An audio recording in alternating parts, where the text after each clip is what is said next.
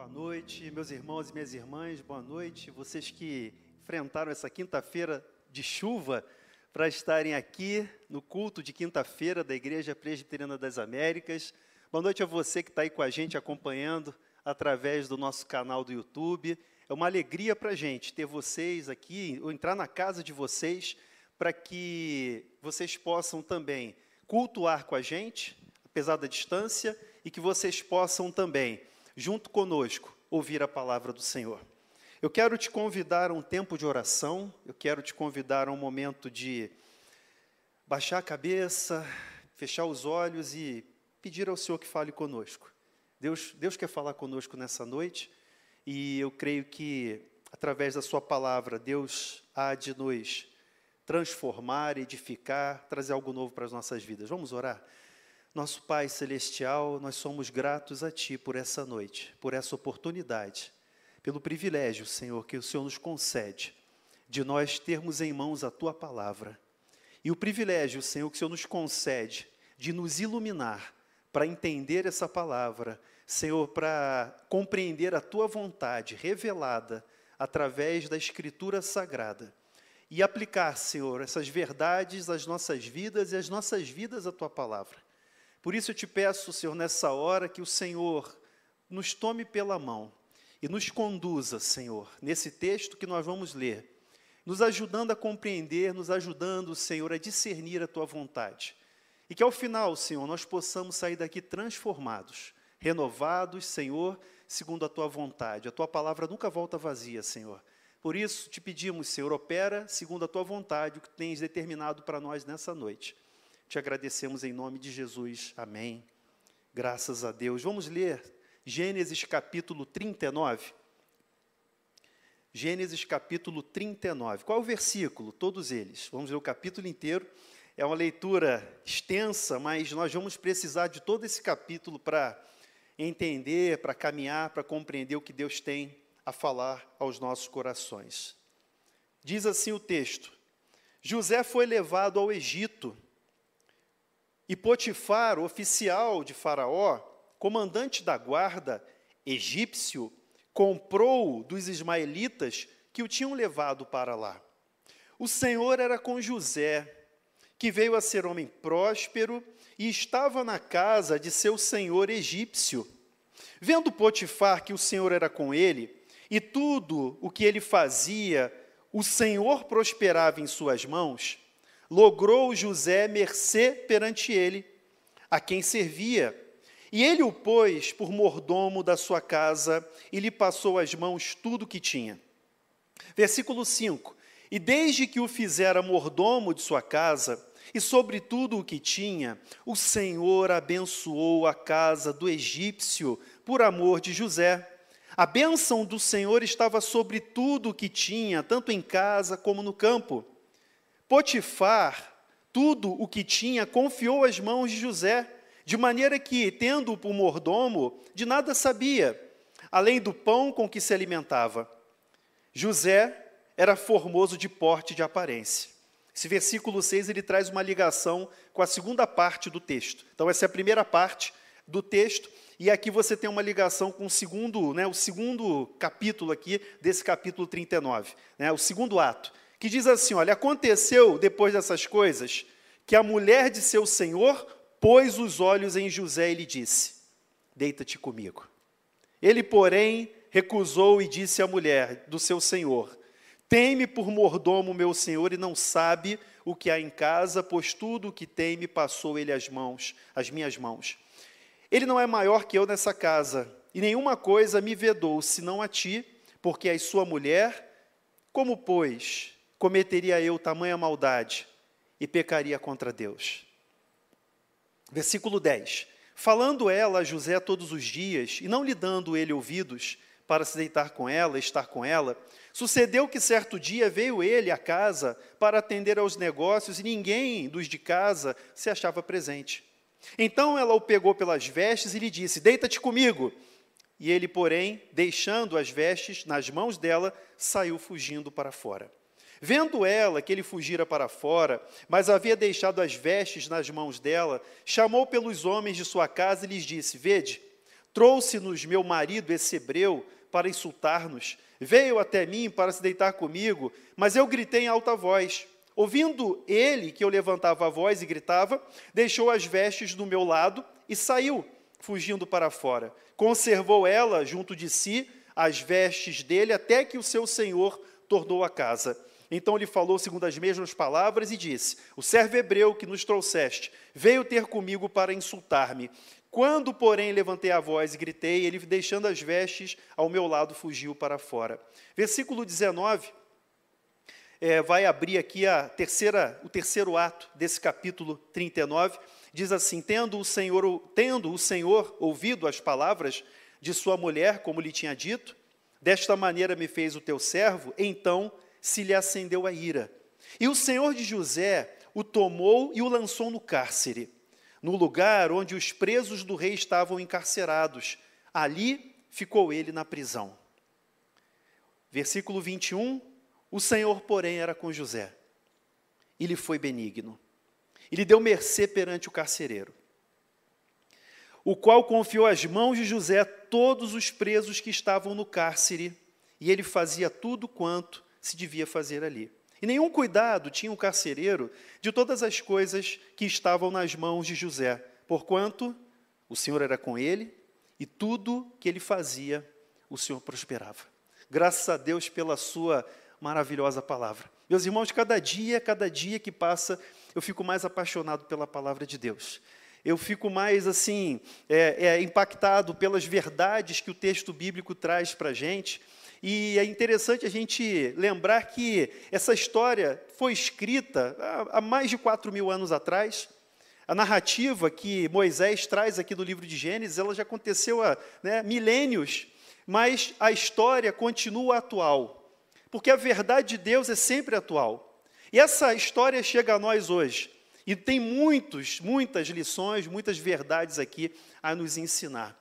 É, eu amo filmes e séries de tribunais, né? Não sei quantos de vocês aqui são fãs também. Gosta, né, Ricardo? Filme de tribunal, né? Filme de julgamento é um negócio, né, Heavy Davidson? Fora de série, né? Eu amo, eu amo esse tipo de, de filme, de julgamento, né? Principalmente quando se baseia em fatos reais. Principalmente quando você sabe que aconteceu alguma coisa parecida com o que está retratado ali naquela, naquele filme, naquela série. Né? Eu não sei quantos de vocês assistiram ou têm assistido uma série do Netflix, não é para mudar o canal, tá? O pessoal que está em casa aí não muda o canal, não. Mas tem uma série do Netflix, eu comecei assistindo, não, não, não vi, só vi alguns episódios, chamada For Life. For Life. Se você traduzisse para o português, seria prisão perpétua. O nome da série seria Prisão Perpétua. Essa série For Life, lá do Netflix, é, é, uma, foi, é uma produção parcialmente inspirada é, em caso, um caso real, uma experiência que foi vivida por um homem chamado Isaac Wright Jr.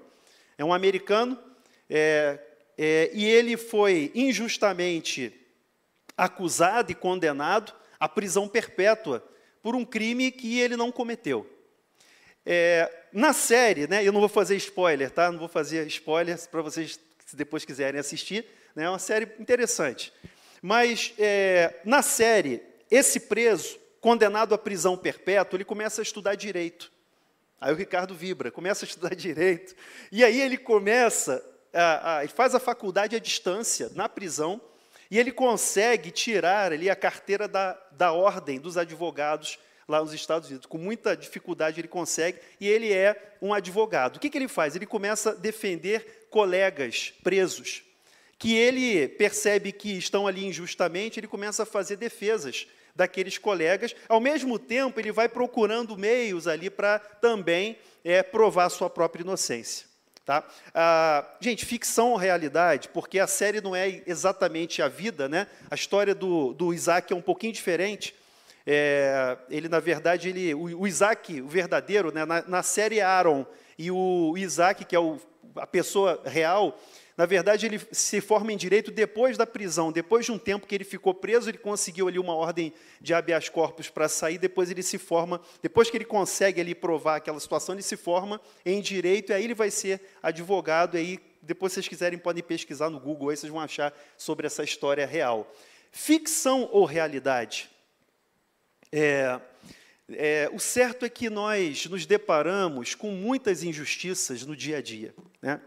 Se você visitar a prisão, você vai, vai se deparar com situações ali que alguns estão, estão presos porque merecem, de fato, que cometeram crimes, foram condenados justamente, mas pode ser que um ou outro, né, um outro daqueles presos ali que você vai encontrar, ele tem uma história para contar semelhante a essa estava é, no lugar errado na hora errada, foi confundido por alguém. Nós tivemos um caso há alguns anos atrás aqui no Rio de Janeiro, em que um rapaz foi, foi confundido.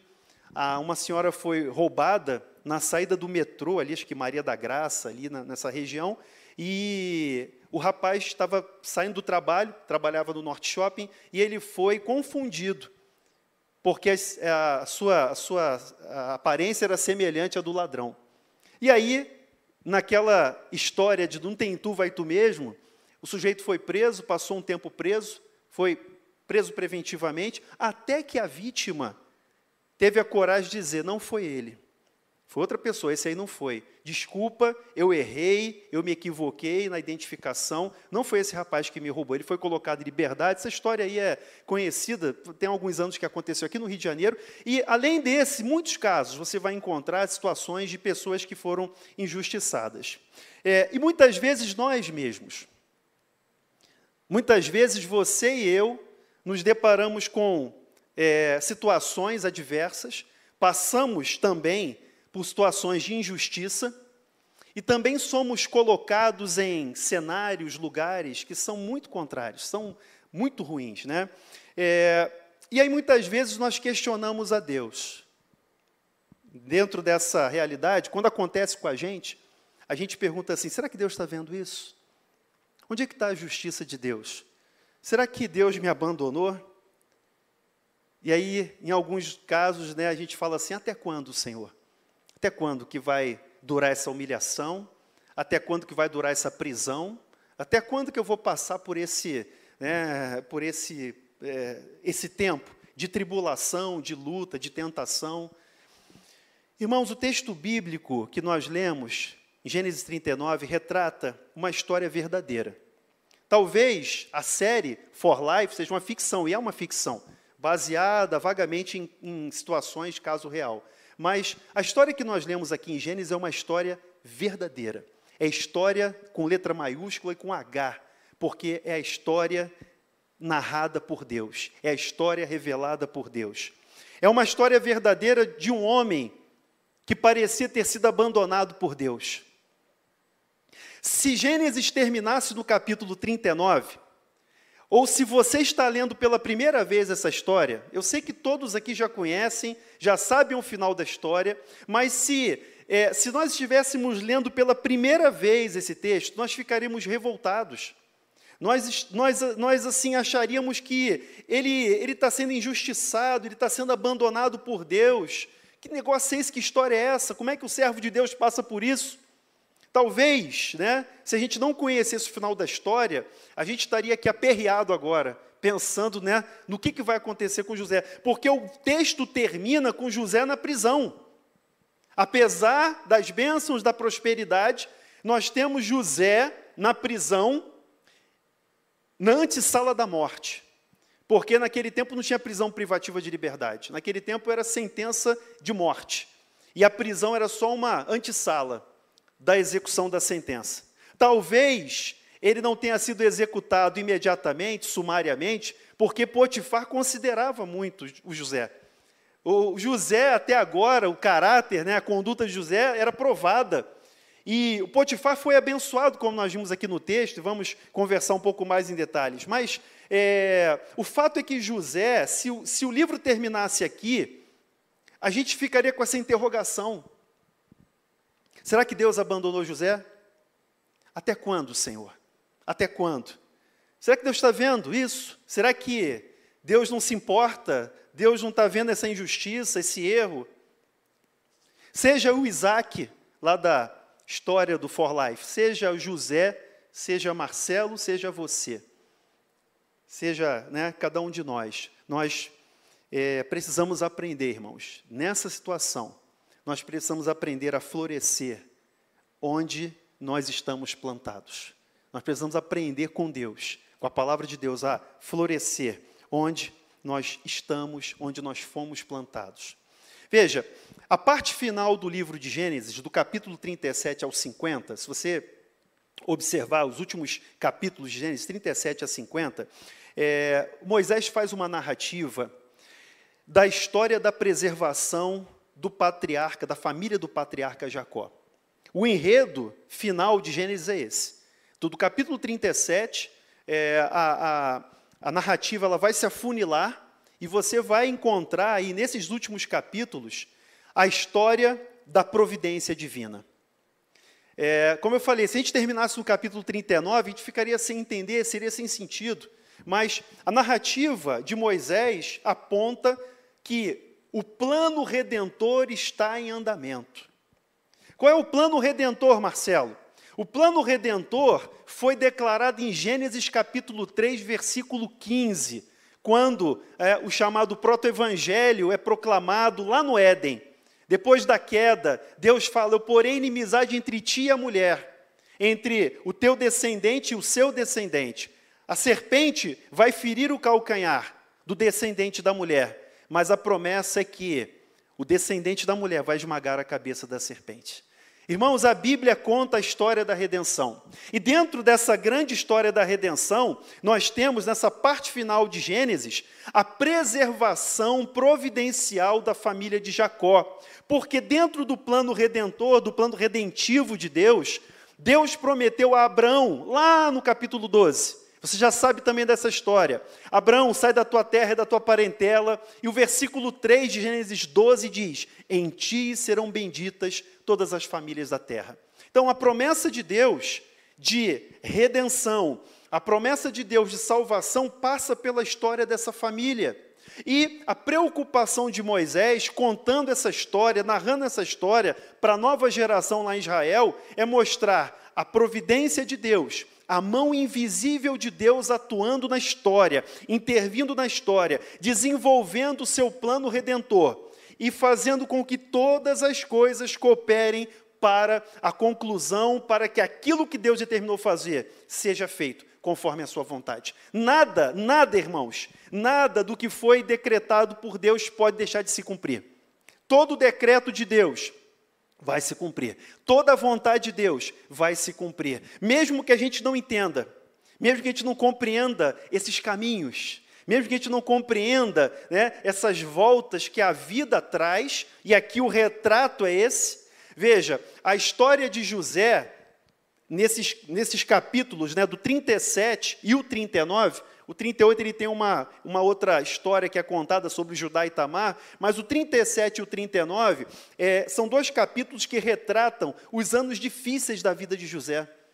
Vão mostrar José, que era um filho predileto de Jacó, era o filho que, sabe, o queridinho do pai, o caçula, o queridinho, aquele filho né, que né, a, o, o, pai cuidava, dava né, uma porção especial, ele ganhou uma, uma roupa, ele ganhou uma camisa do Flamengo, Rev, na época lá, deve ter sido uma camisa do Flamengo, vestes, né, como é que é o nome? Ele deu uma túnica, né, um manto sagrado, deve ter sido uma camisa do Flamengo, com certeza, e os irmãos tricolores, vascaínos, botafoguenses, ficaram irados, ficaram com raiva, né, brincadeira, tá, gente, não tem nada disso na Bíblia, não, tá, por favor, né, não vamos sair, do, não vamos desviar do alvo, né, Rev? Por favor. Mas vamos lá. Mas, irmãos, esses, esses dois capítulos, 37 e 39, eles vão mostrar para a gente é, como é que José decaiu da condição de filho predileto de Jacó até se tornar um prisioneiro no Egito, sentenciado à morte.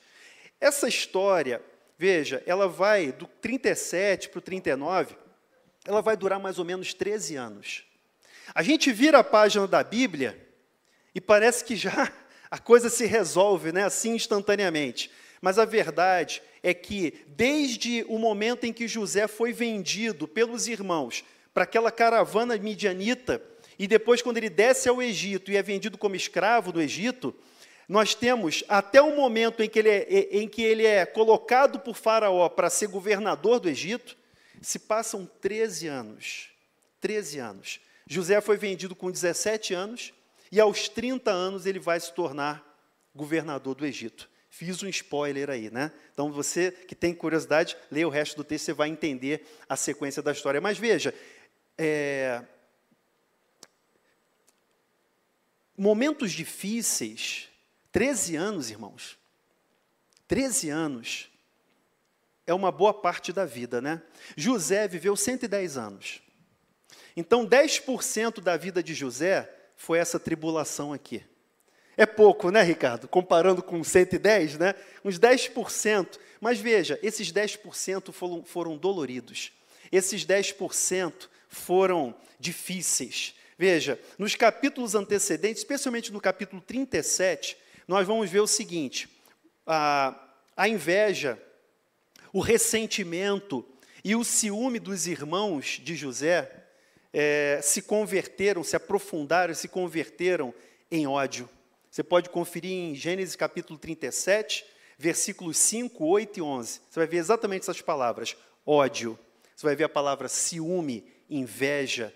E eles, a partir dessa, desse aprofundamento, desse ressentimento com o seu irmão, eles arquitetam um plano mortal, um plano de vingança mortal, que vai se desenvolver lá no versículo 18 de Gênesis 37. Quando a gente vê, é, no final da narrativa do capítulo 37, José sendo vendido para uma caravana ismaelita ou midianita é, e sendo levado ao Egito. A caravana que se dirigia ao Egito. É, para os irmãos de José era o fim da história. Para Jacó, eu imagino Jacó recebendo aquela túnica rasgada, né, aquele manto rasgado, ensanguentado. Imagina a tristeza no coração do pai. Eu imagino a, o cinismo dos irmãos de José.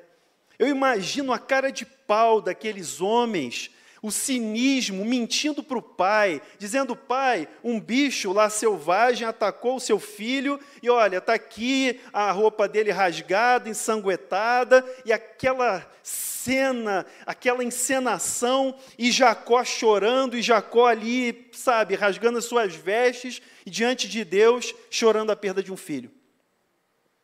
É assim que o capítulo 37 termina, com essa tragédia.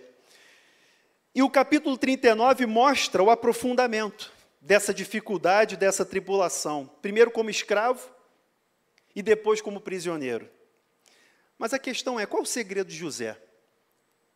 Se isso aqui fosse uma palestra de autoajuda, ou de desenvolvimento pessoal, de coaching, a gente iria exaltar as qualidades de José. Ah, José era um bom administrador, José era inteligente, ele estudou nas melhores, foi em Harvard, né, lá, lá de Canaã, ele foi para a faculdade, sabia ler, sabia escrever. Meus irmãos, a Bíblia não fala nada disso. A Bíblia não fala de nenhuma qualidade humana de José. A Bíblia não fala sobre isso. É, mas como é que ele conseguiu? Qual era o segredo de José? Como é que ele conseguiu, entre aspas, dar a volta por cima? Que, que essa narrativa tem a ver com a minha vida hoje?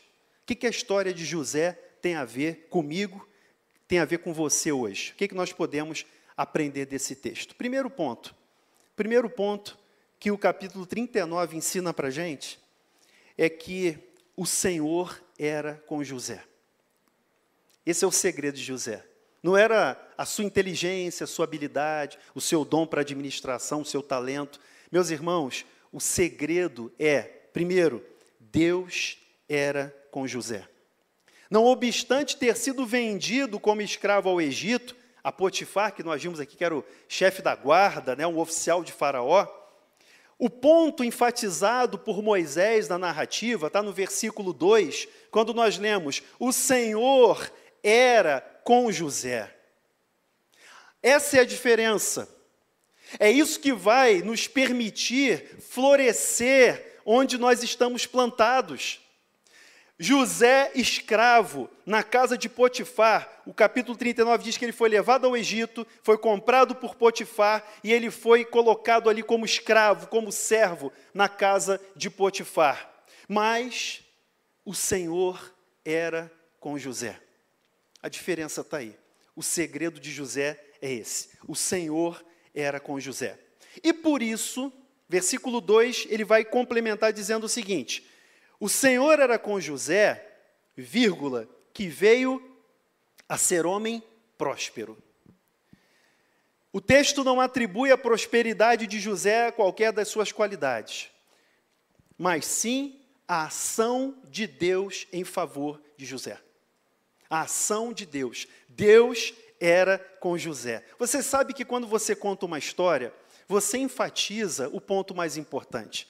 Moisés está focando nesse ponto. O foco de Moisés é não a pessoa de José, mas a pessoa de Deus. Moisés está contando a história da redenção. Moisés está contando para aqueles jovens, para aqueles meninos ali à volta, ele está contando, meus filhos, jovens, esse é o nosso Deus. Daqui a pouco vocês vão entrar em Canaã. Moisés está ali na, no intervalo, terminou a caminhada, Moisés está contando a história. Ele está dizendo o seguinte: vocês vão entrar em Canaã. Assim como Deus era com José, Deus é com vocês. É isso que vai fazer a diferença. Deus era com José.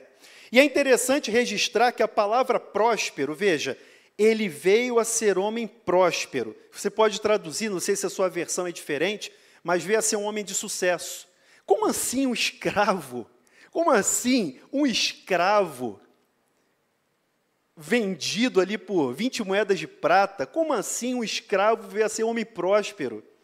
Ele não tinha capital, ele não tinha nada para investir, mas como o Senhor era com ele, o Senhor era com José, Deus o fez próspero. Ele veio a ser homem próspero porque Deus deu a ele essa condição. Deus fez o José prosperar. Mas veja só, eu queria chamar a atenção de que a palavra próspero, usada aqui em Gênesis, no capítulo 39, é a mesma palavra que o profeta Isaías usa no capítulo 53. Lembra do capítulo 53 de Isaías? O capítulo 53 de Isaías é uma profecia é messiânica.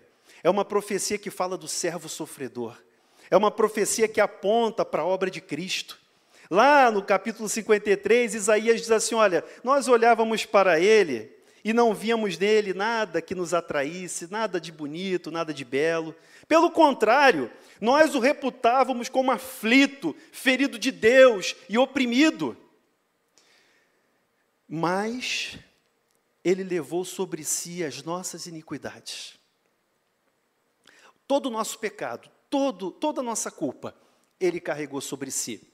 Isaías diz que o castigo que nos traz paz estava sobre ele e sobre as suas pisaduras fomos sarados. O versículo 10, irmãos, que usa a mesma expressão de Gênesis, o profeta Isaías diz: A vontade do Senhor prosperará em suas mãos. É a mesma palavra.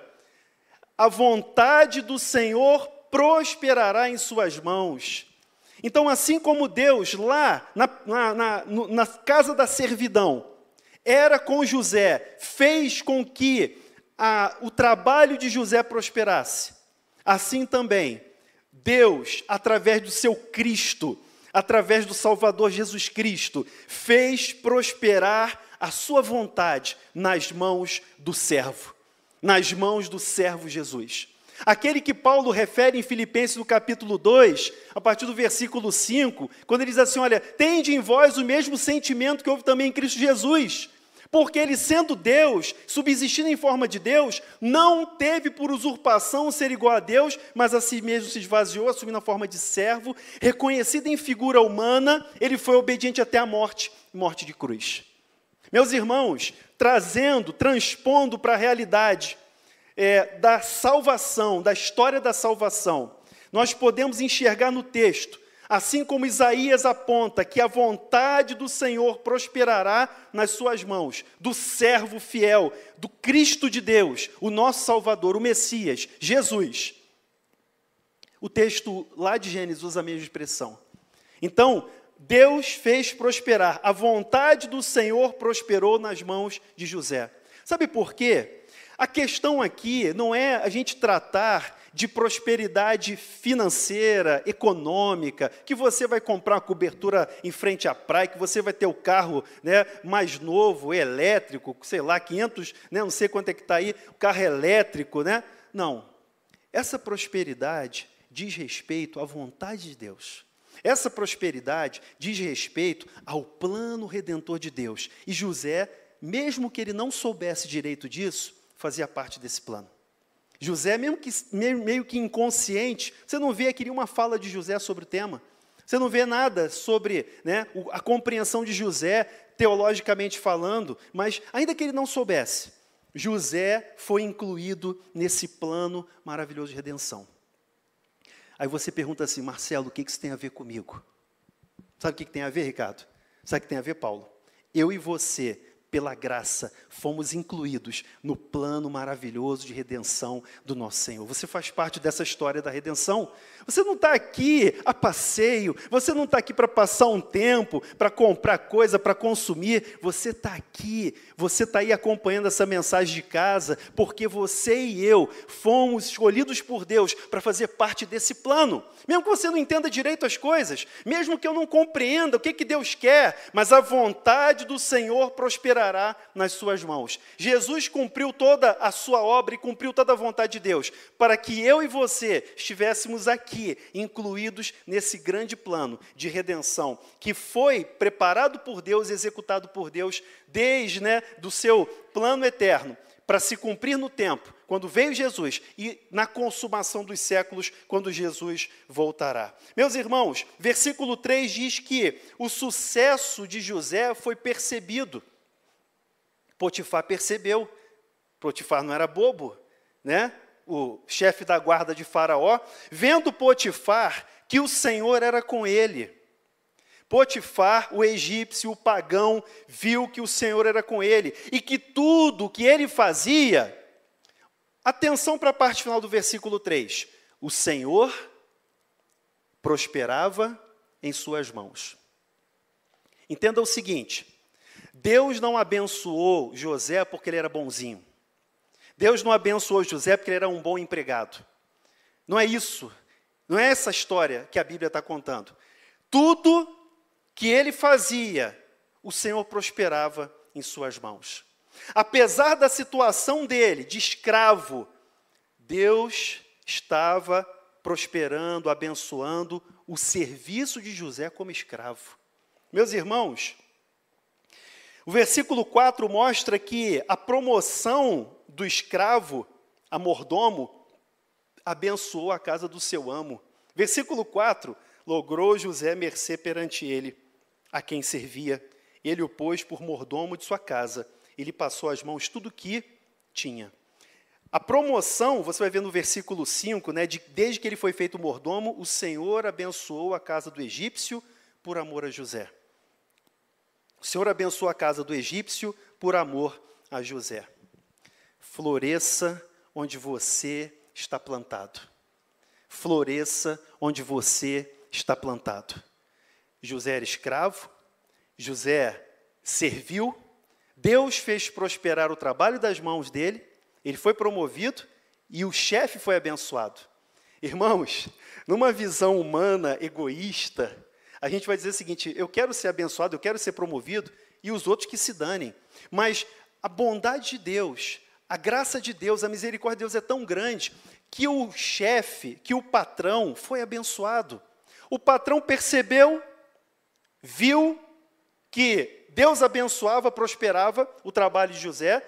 O patrão o colocou numa condição de mordomo, de gerente de tudo ali, de administrador de tudo. E, por amor de José, tudo a casa de Potifar. Diz o versículo 5: A bênção do Senhor estava sobre tudo que tinha, tanto em casa quanto no campo. Sabe por quê? Por amor de José. Eu não sei onde Deus tem colocado você. E não vou antecipar a aplicação, não, mas eu não sei onde Deus tem colocado você. Às vezes nós estamos na casa da servidão. Às vezes você é colocado num trabalho, numa, numa situação, numa relação, que você passa por humilhação, que você serve, né, mas né, às vezes a gente trabalha hoje como se fosse escravo, né? A gente às vezes fala dessa maneira, estou trabalhando igual um escravo. Mas veja, independentemente da circunstância, independentemente da realidade, você não vai ver no texto bíblico José revoltado. Você não vai ver José determinando nada para Deus. Você não vai ver um José desleixado. Ah, eu sou escravo mesmo? É o fim da linha, acabou para mim, deixa para lá, vou, eu vou empurrar com a barriga aqui. vamos ver o que, que vai dar. Você não vê José desleixado, você não vê José é, blasfemando de Deus, murmurando contra Deus, mas você vê José na casa da servidão, florescendo. Floresça onde você está plantado.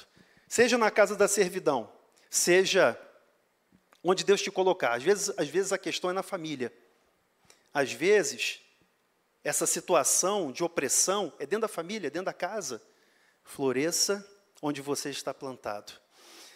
Por que, que José foi abençoado? Por que, que José prosperou na casa do Potifar? Porque o Senhor era com ele.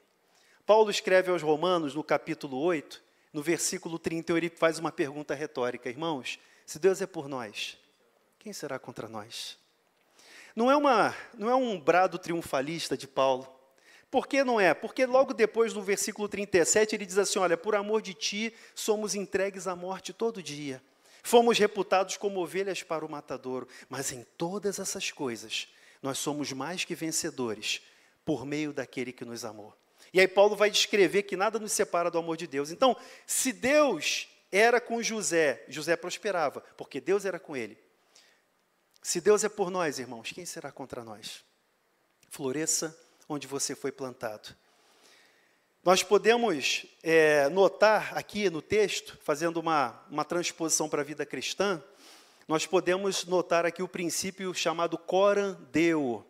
Coran Deu. O que, que é isso, gente? Coran Deu. Coran Deu significa diante de Deus, na presença de Deus. O Senhor era com José. Trazendo isso para a nossa realidade, nós podemos entender e enxergar aqui, irmãos, que é, o princípio do corandeu é a essência e dele decorrem as consequências da vida cristã. Entendendo que nós estamos diante de Deus, nós não vamos nos sentir abandonados. E mais, e mais, é, nós vamos viver uma vida cristã digna daquele cujo nome nós carregamos, o Senhor Jesus Cristo. Nós vamos viver uma vida adequada, sabendo que nós estamos na presença de Deus. Paulo, quando escreve aos Coríntios, lá no capítulo 10, versículo 31, ele diz assim: Olha, quer vocês comam ou bebam, ou façam qualquer coisa, façam tudo para a glória de Deus. Quando perguntaram para Lutero como é que um sapateiro cristão deveria se comportar, sabe qual foi a resposta, Ricardo? Como é que um sapateiro crente deve se comportar? Um Schumacher, né? Um sapateiro crente. Como é que ele vai se comportar? A resposta do Lutero foi a seguinte: fazendo um bom sapato e cobrando um preço justo. Porque tudo na nossa vida está diante de Deus. No teu trabalho, na tua família, na tua casa, mesmo quando você está sozinho, você está na presença de Deus. Essa percepção, essa compreensão do corandeu, da presença de Deus, faz a diferença na nossa vida. Isso fez a diferença na vida de José. A presença de Deus estava com ele lá na casa da servidão. Vamos lá, segundo ponto. Diz o ditado que nada é tão ruim que não possa piorar. Segundo ponto, irmãos, nada é tão ruim que não possa piorar. E aí, o segundo ato do capítulo 39 é a tentação de José. E aí a gente pode afirmar, a partir do texto, entender do texto, que José foi fiel na tentação e Deus o livrou. José foi fiel na tentação e Deus o livrou. É o que a segunda parte, que vai dos versículos 7 até 18, essa, esse segundo ato vai ensinar para a gente aqui no capítulo 39. Veja só, a mulher de Potifar, lembra que eu falei da transição do versículo 6? José era bonito, José tinha uma boa aparência, diz aqui o versículo 6, que ele era formoso de porte e de aparência, apesar de escravo. Né? Imagina, né? ninguém dava atenção para ele quando ele estava mal vestido, maltrapilho ali, né, daquela maneira. Foi José ser colocado na condição de mordomo, mudou o uniforme, né, fez ali, né, um, deu uma melhorada no cabelo, a mulher de Potifar percebeu. Além de perceber a prosperidade, além de perceber que né, essa bênção é, da casa de Potifar decorria da, do trabalho de José e da ação de Deus, antes de mais nada, a mulher de Potifar também percebeu a sua beleza. Ela notou a beleza. Versículo 9 narra a primeira investida. Gente, na primeira investida, a mulher, né, lá no o versículo, versículo 7 diz que ela colocou os olhos nele e disse: Deita-te comigo. É, a resposta de José é a resposta de um filho de Deus. A resposta de José é a resposta de alguém que sabe em quem tem crido. O versículo 9 diz assim: olha, ele se refere aqui ao patrão, ele não é maior que eu nessa casa, e nenhuma coisa me vedou, senão a ti, porque és sua mulher. E ele termina a fala dizendo: Como, pois, cometeria eu tamanha maldade e pecaria contra Deus? Pensa na situação. José é mordomo. Tudo, toda a administração, toda a gestão estava nas mãos dele. O Potifar não se preocupava com nada. E olha a situação: além de ser promovido, ele poderia ter a mulher do patrão. Ele poderia ter um caso, ele poderia ter, né, não só um caso amoroso, mas ele poderia ter também o controle sobre a mulher, tendo esse relacionamento com ela, usando e sendo usado por ela. A investida da mulher, primeiro momento, é rechaçada por José, lembrando que como é que eu vou fazer uma maldade dessa? Como é que eu vou cometer tamanha maldade? Como é que eu vou pecar contra Deus? Meus irmãos, todo pecado é pecado contra Deus. Todo pecado, todo pecado é contra Deus, primeiramente.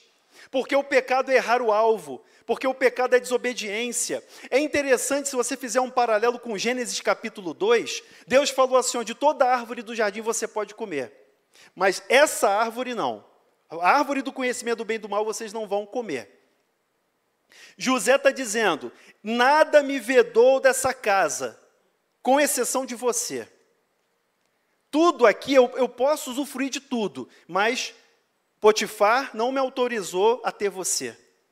Então, assim, comparando, né, comparando com o início lá da narrativa de Gênesis capítulo 2, o momento da queda, vendo a mulher que era a, boa, a árvore era boa para se comer, era agradável aos olhos, e árvore desejável para dar entendimento. Comeu, deu ao seu marido, ele comeu também, e ali começa a tragédia da entrada do pecado na história humana. José não comeu do fruto. José não não viu beleza nessa árvore. José não desobedeceu a Deus. Como é que eu cometeria tamanha maldade e pecaria contra Deus? Irmãos, José foi fiel na tentação, mas Deus também preservou José. A gente comentou agora, eu citei 1 Coríntios capítulo 10, mas eu queria que você, não precisa abrir, eu falei de 10, 31, agora 10, 13. O apóstolo Paulo escrevendo aos Coríntios, primeira carta, capítulo 10, versículo 13, ele diz assim: olha, não vos sobreveio tentação que não fosse humana. Mas Deus é fiel e não permitirá que sejais tentados além das vossas forças. Pelo contrário, juntamente com a tentação vos proverá livramento, de sorte que possais suportar. José resistiu à tentação não porque ele era um, um super crente. José foi fiel, mas Deus o livrou do mal, Deus o livrou da tentação. Então, floresça onde você está plantado. Meus irmãos, vamos fazer aqui um exercício alternativo. Vamos imaginar, em Anderson, vamos imaginar que José tivesse deitado com a mulher de Potifar. Imagina, se essa cena fosse diferente. Na primeira investida, José cedeu à tentação. Ou nas próximas investidas que vão acontecer, José né, entregou a rapadura. José cedeu à tentação, José caiu e, e adulterou com a mulher de Potifar. Se isso acontecesse, eu tenho certeza, eu tenho certeza que dentro do plano soberano de Deus, Deus cumpriria o seu propósito da mesma maneira. Eu tenho certeza. Independente do que José teria feito, independente se ele cedeu ou não à tentação, Deus cumpriria o seu plano da mesma maneira, mas não através de José. Não através de José. Deus escolheu José, Deus o colocou. A gente comentou no início aqui da mensagem que é o plano de redenção de Deus sendo encaminhado pela providência divina. A ida de José para o Egito, lá no final, ele vai revelar aos irmãos. Ele vai falar: Meus irmãos, não fiquem assim, porque quando Jacó morre, mais um spoiler, Jacó morre lá no final, capítulo 49, 50, morte de Jacó. Os irmãos têm medo. É agora que José vai se vingar. É agora, papai morreu, é agora. Olha, se prepara. Manda uma mensagem para José. José, olha, o papai antes de morrer pediu para você pegar leve com a gente. Mentira! Jacó não disse nada. Os irmãos mentirosos continuavam ali, né, armando seus esquemas. Mas José falou assim: parem com isso, meus irmãos. Não foram vocês que me mandaram aqui, foi Deus que me mandou antes de vocês. Sabe para quê? Para preservação da vida para que essa família, aquelas 70 almas que descem ao Egito, com a família de Jacó, aquela família, pudesse ser preservada, para que o plano de Deus fosse cumprido. Irmãos, Deus cumpriria o seu plano de qualquer maneira. Porque o plano de Deus não está condicionado à, à vontade humana. O plano de Deus se cumpre conforme Ele quer. Mas José estaria fora. A gente não estaria falando hoje sobre ele. A gente não veria o José governador do Egito. Deus levantaria o livramento de qualquer parte. Lembra do livro de Esther? Lembra do livro de Esther? Quando Mordecai diz para Esther o seguinte: Olha, se de todo te calares nessa hora, Deus vai levantar o livramento de outro lado. Mas quem sabe se não foi para esse tempo que Deus te colocou aqui?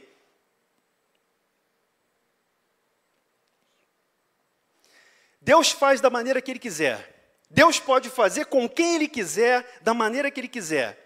Mas, irmãos, pela graça de Deus, Deus escolheu José. E Deus nos escolheu para fazer parte desse plano. Floresça onde você está plantado. Floresça onde você está plantado. O apóstolo Paulo diz que, lá os Tessalonicenses, capítulo 5, 22, que nós devemos fugir de toda aparência do mal. Vocês conhecem esse texto? 1 Tessalonicenses 5, 22. Nós devemos nos abster de toda aparência do mal. A história que nós lemos aqui no capítulo 39 mostra que nas investidas constantes da mulher, não foi uma vez só, não, ela insistentemente todo dia, você e eu, todo dia, nós somos assolados, assediados pelo pecado, pela tentação. Na carta aos Hebreus, o escritor aos Hebreus diz assim: Olha, irmãos, desembaraçando de todo o peso e do pecado que tenazmente nos assedia de perto ele está no nosso calcanhar, ele está nos perseguindo, nos assediando. O autor da carta aos Hebreus diz: desvencilhando disso tudo, corramos com perseverança a carreira que nos está proposta, olhando firmemente para o autor e consumador da nossa fé, Jesus Cristo. Que, diante da ignomínia, da vergonha, ele não se furtou ao chamado de Deus para ele, ele não evitou o caminho de Deus que era a cruz nós devemos nos abster de toda aparência do mal. Nós devemos nos despir, assim como José largou as vestes lá, porque a mulher segurou a veste. É agora, José. Ela esquematizou tudo, a casa estava vazia. Ninguém está vendo. A casa vazia, mandou os empregados fazerem compras. Olha, vocês vão fazer compras. E aquele dia ela preparou tudo para surpreender José. E ela falou: É hoje. E segura nas vestes. E José, ele larga as vestes e foge da casa fugir da aparência do mal, nos abster de toda aparência do mal. Agora, sabendo que Deus é aquele que nos dá o livramento, sabendo que Deus é aquele que não nos dá tentação acima das nossas forças. Eu não sei a história de vocês, aqui eu não sei a história de quem está acompanhando aí pela, pelo canal, mas talvez você esteja sendo assediado pelo pecado. Talvez, né, assim como a mulher de Potifar, as ofertas, as investidas, a insistência do pecado, batendo na tua porta, te cercando, talvez seja uma realidade para você. Meu irmão, minha irmã, Deus livrou José da queda, Deus livrou José do pecado. Ele foi fiel, ele foi fiel, ele sabia em que ele cria, mas o poder vem de Deus. Nós não temos capacidade. Mantenha a distância do pecado. Não viva perigosamente. Não, na, não viva na beiradinha do precipício. Foge daí. Busca andar com Deus. Busca caminhar com Deus. Floresça onde você foi plantado. O momento em que José não cede à tentação, ele está florescendo, ele está testemunhando, ele está ele tá evidenciando o corandeu, ele está mostrando que ele está na presença de Deus. Ricardo, ninguém está vendo. A casa está vazia, ninguém está vendo. Coran deu. José sabia disso. Ele foge E aí você tem a parte né, revoltante da história. Ele é acusado falsamente, ele é sumariamente julgado, sem defesa.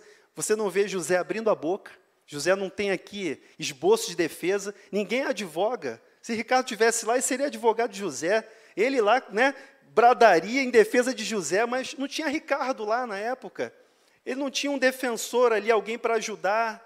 E ele foi condenado. Ele não abriu a boca, irmãos. Ele foi condenado sumariamente.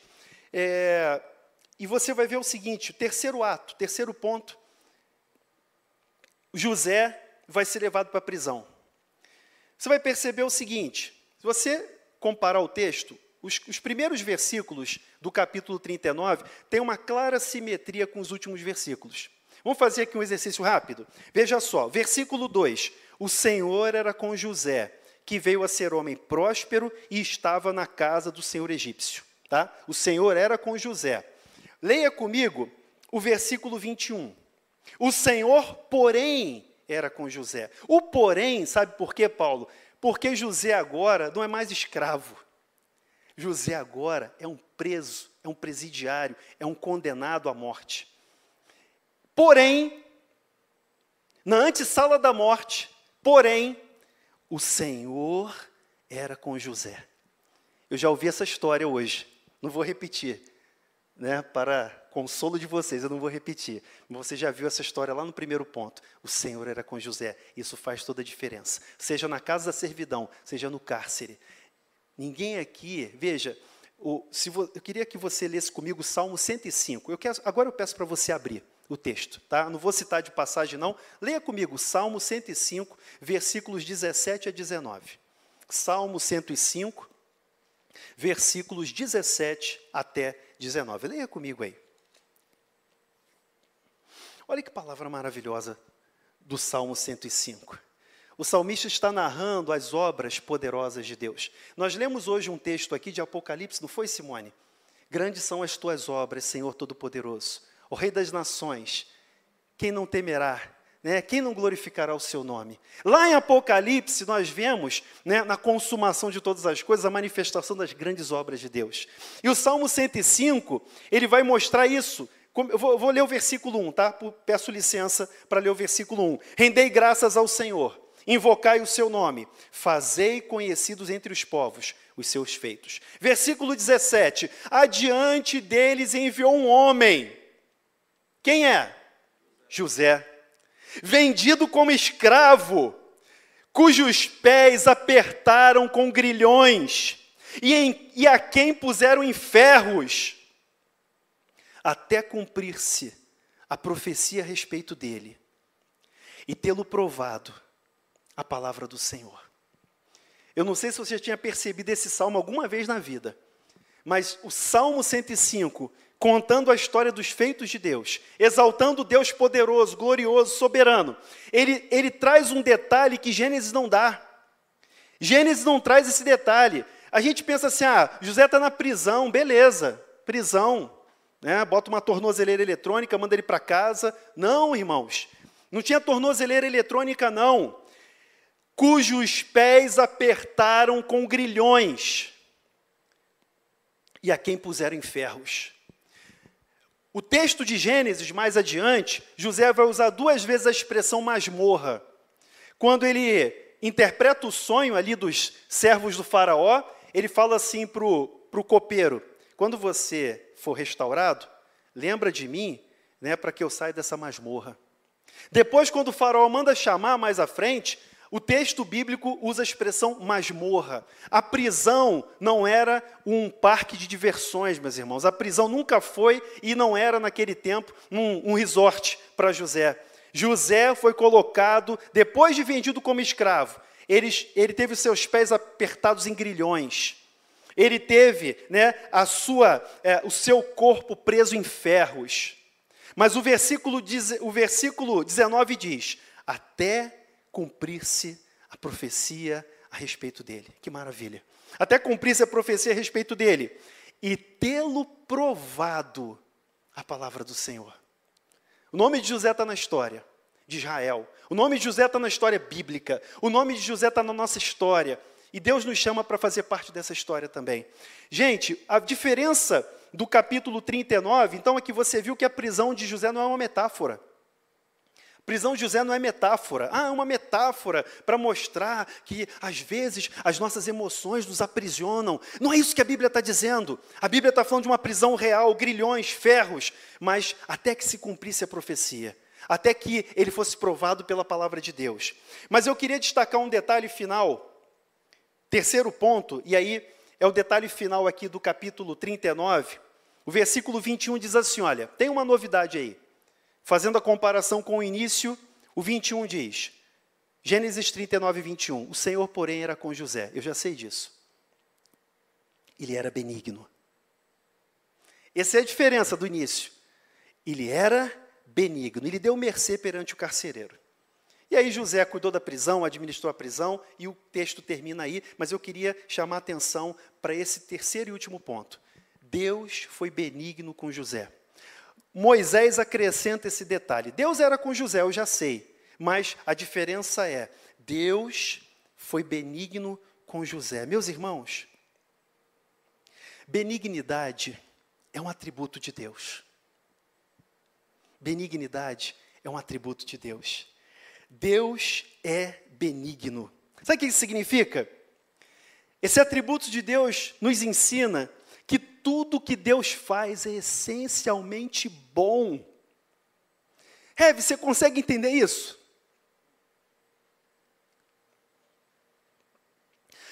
Tudo que Deus faz é essencialmente bom.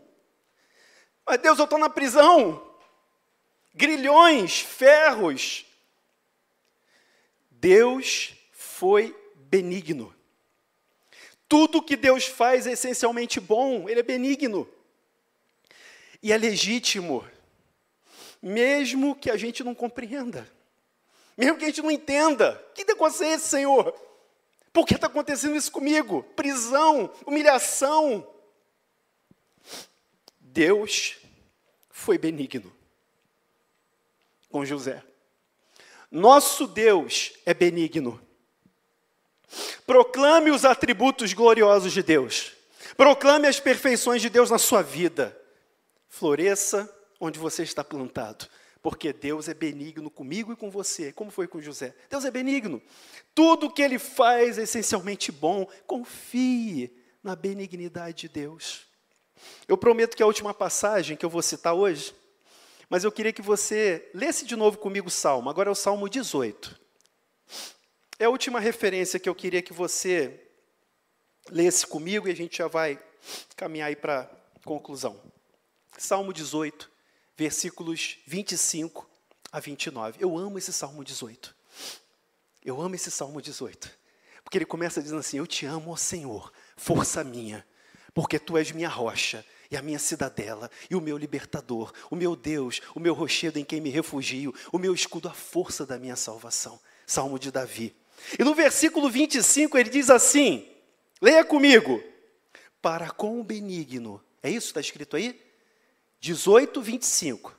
Para com o benigno, benigno te mostras. Você é filho de Deus? Você é filha de Deus?